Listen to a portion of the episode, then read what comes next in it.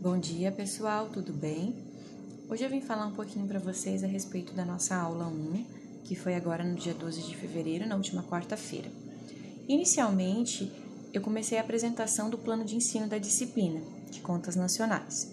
Essa disciplina, então, tem como objetivo geral passar para o aluno qual que é a estrutura da contabilidade nacional, então, o objetivo é que no final dessa disciplina, cada um de vocês acadêmicos possa fazer uma análise do desempenho real da economia naquele determinado período de tempo.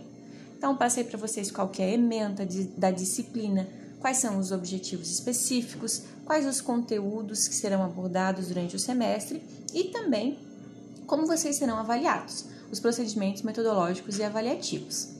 Quem não veio, é, eu gostaria que desse uma olhadinha nos slides da aula 1 que estão postados no Classroom.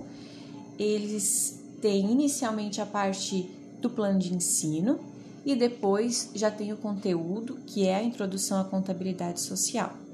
Lá nos procedimentos metodológicos e avaliativos, vocês vão ver que vocês terão duas provas: uma primeira individual e sem consulta, uma segunda que vai ser em dupla e sem consulta. Depois dessas provas, vocês apresentarão um trabalho mais ao final do semestre e também terão uma nota que é a média de trabalhos diversos que serão realizados durante o semestre, assim como vocês tiveram na disciplina de desenvolvimento socioeconômico comigo no semestre passado. Sobre a introdução à contabilidade social, vocês já têm também, a respeito desse conteúdo, um desses trabalhos. Esse trabalho está no Classroom como atividade, tem o prazo de até na próxima quarta-feira para estar tá fazendo esse trabalho até antes da aula.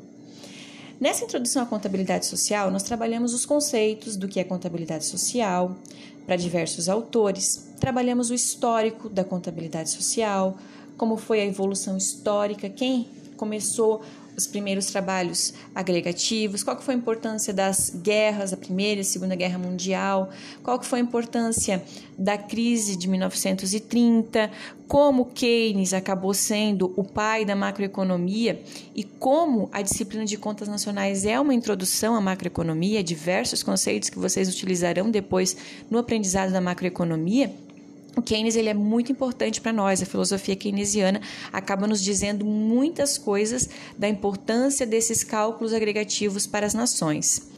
Por fim, então, falei um pouquinho a respeito do sistema de contas nacionais no Brasil, como eles iniciaram, que foi a Fundação Getúlio Vargas que iniciou Getúlio Vargas que iniciou o cálculo aqui no Brasil e depois passou para o IBGE, que é o órgão responsável até hoje.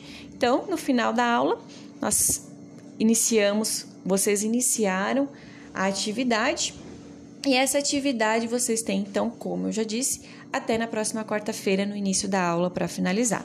Então, bastante importante, né? Quais foram os motivos que levaram as sociedades ter como importância ter um objetivo de fazer esses cálculos. A importância de saber a renda nacional bruta, a importância de saber qual é o produto das nações, qual é o gasto das famílias, quais são os tributos, qual que é a, os também, além dos, dos indicadores econômicos, mas também os indicadores de desenvolvimento socioeconômico que mais tarde foram surgindo, mas principalmente né, para a questão de avaliação de política econômica, para saber quais os resultados estão surtindo efeito e de que maneira eles estão surtindo efeito, como mudar essa política econômica o que mais dá certo para aquela economia naquele período porque ela está passando.